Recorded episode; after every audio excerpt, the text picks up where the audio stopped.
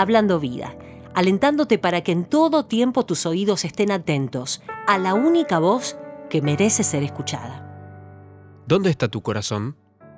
No acumulen para sí tesoros en la tierra, donde la polilla y el óxido destruyen y donde los ladrones se meten a robar. Más bien acumulen para sí tesoros en el cielo, donde la polilla ni el óxido carcomen, ni los ladrones se meten a robar. Porque donde esté tu tesoro, allí estará también tu corazón. Esto nos dice Mateo capítulo 6 versos 19 al 21. Las 24 horas del día no nos alcanzan para hacer todo lo que tenemos en la agenda. El estrés y la ansiedad nos hacen un nudo en la garganta que corta el ritmo de la respiración. La preocupación nos llena de pensamientos sobre el futuro y posibles formas de fracasar. Y la mente siempre nos enfoca en lo que nos falta, en lo que no tenemos, en lo que todavía queda para llegar. ¿Te suena familiar este panorama? Si es así, quiero preguntarte, ¿dónde está tu corazón? Jesús dijo en Mateo 6, verso 21, que donde esté nuestro tesoro, allí va a estar nuestro corazón.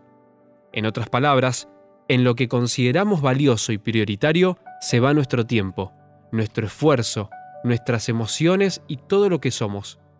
Si el Señor de tu vida son las riquezas, tu corazón irá detrás de ellas. Es decir, vas a invertir tu tiempo, tu esfuerzo y vas a implicar tus emociones y pensamientos para obtener ese tesoro terrenal.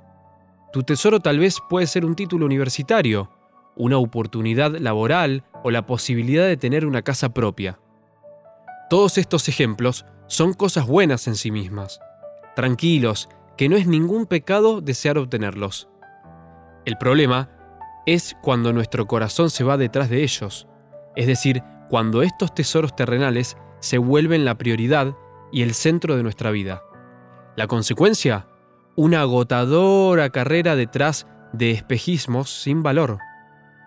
Correr por estos tesoros terrenales llena nuestra vida de preocupación y de insatisfacción, porque una vez alcanzados, vamos a desear obtener otra cosa. Nada en este mundo puede satisfacer el corazón humano, solo Jesús. Por eso, Él fue quien dijo en Marcos capítulo 8, verso 36, que no sirve de nada ganar el mundo entero si perdemos nuestra vida a cambio.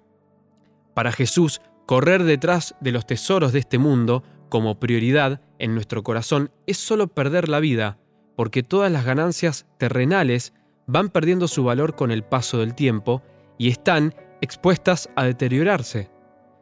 Es como querer agarrar agua con una mano y ver cómo se escapa entre los dedos. Pero en cambio, invertir nuestro corazón en la causa de Jesús y tener como prioridad sus enseñanzas es salvar la vida y encontrar una satisfacción plena y profunda que este mundo no puede comprender. Hoy te invito a poner tu corazón en Jesús. Él es el tesoro de gran precio, digno de invertir todo nuestro tiempo y esfuerzo por conocerle, tan valioso que aquello que el mundo considera una ganancia se vuelve opaco y sin brillo ante su gloriosa luz que puedas buscar primeramente su reino en tu vida y que este año nuevo te encuentre persiguiendo tesoros eternos. No dejes que tu corazón se vaya detrás de lo que este mundo considera valioso. Hay algo mejor, esos tesoros espirituales que el Señor quiere producir en vos y que valen mucho más que todo, su amor, su carácter, su paz, su entrega, todos esos frutos y dones del Espíritu Santo y sobre todo su palabra en tus pensamientos. Hablando Vida, revisando cada día dónde está nuestro corazón.